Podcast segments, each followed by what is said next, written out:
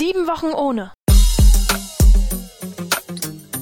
Von Aschermittwoch bis Ostern. Der Podcast zur Fastenzeit. Heute mit Pfarrer Thomas Hartmann. Karwoche.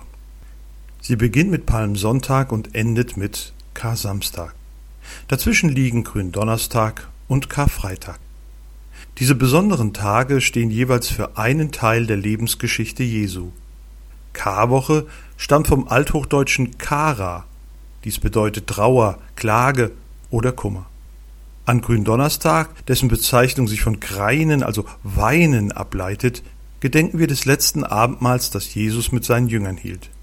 Der Karfreitag ist der Gedächtnistag der Kreuzigung, Kar-Samstag schließlich erinnert an die Grablegung Jesu. Durch die Karwoche bereiten wir uns Tag für Tag, Schritt für Schritt auf Ostern vor. Diese Woche ist besonders anstrengend für unsere Gefühle, denn die Stimmung wechselt von zu Tode betrübt bis hin zu himmelhoch jauchzend.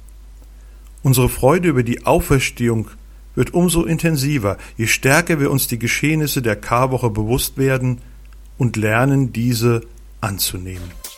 Sie hörten heute Pfarrer Thomas Hartmann.